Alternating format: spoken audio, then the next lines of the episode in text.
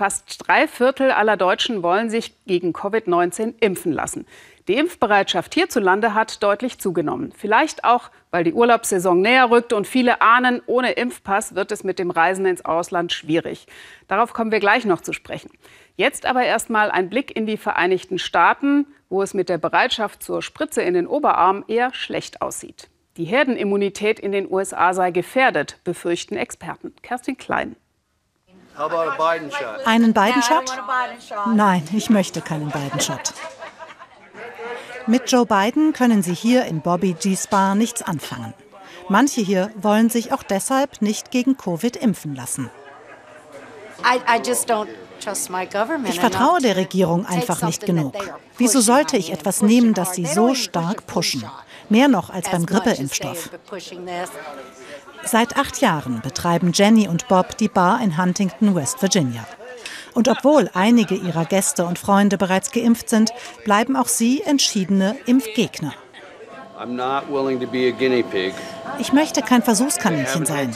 Es ist toll, wie schnell die Impfstoffe entwickelt wurden, aber sie hatten keine Zeit, ausreichend zu testen, ob sie auch sicher sind und überhaupt funktionieren.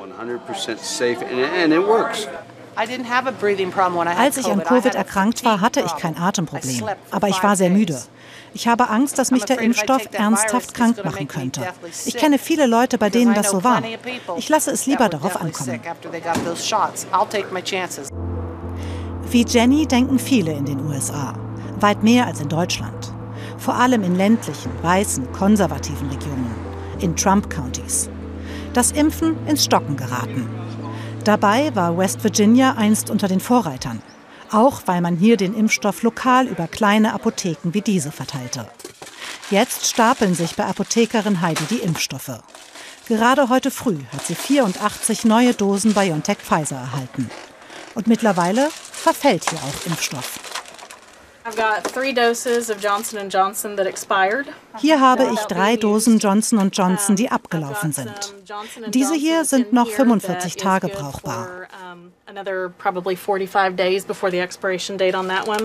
Und dann habe ich hier auch noch Pfizer, das ich vom Gefrierschrank in den Kühlschrank räumen musste. Das hält sich jetzt nur noch sieben Tage. Die versuche ich jetzt zuerst zu verbrauchen. Wer auch immer jetzt in die Apotheke kommt, um sich impfen zu lassen, bekommt sofort seinen Schuss.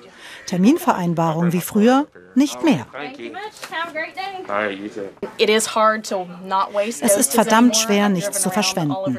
Ich bin im Ort herumgefahren, um Leute zu finden, habe örtliche Betriebe angerufen, wann immer ich etwas übrig hatte. Es wird immer schwerer. Zur Apotheke gehört auch dieses Diner.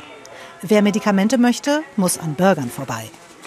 Kurz hatten Heidi und ihr Team überlegt, Freigetränke zu spendieren. Allen Menschen, die sich impfen lassen.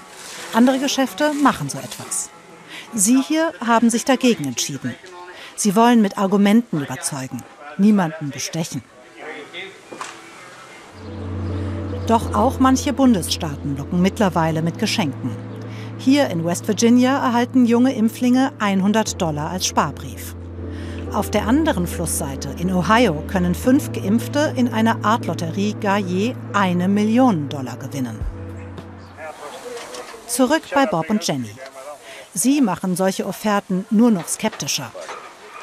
Die Freunde, die sie heute nach Hause eingeladen haben, etliche geimpft.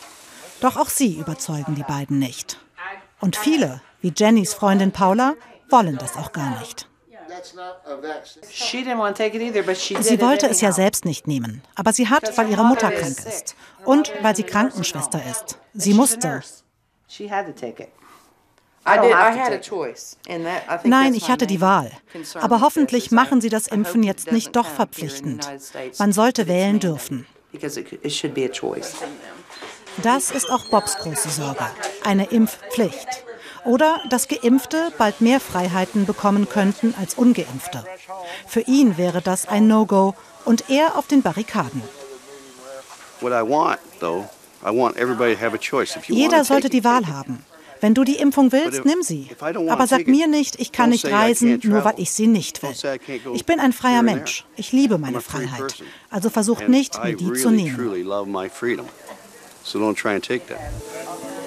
Je länger man mit Bob und Jenny redet, desto klarer wird, Es gibt Menschen, die wollen einfach nicht. Und je mehr Menschen man hier in Huntington spricht, desto mehr erkennt man, die beiden sind damit bei weitem nicht alleine.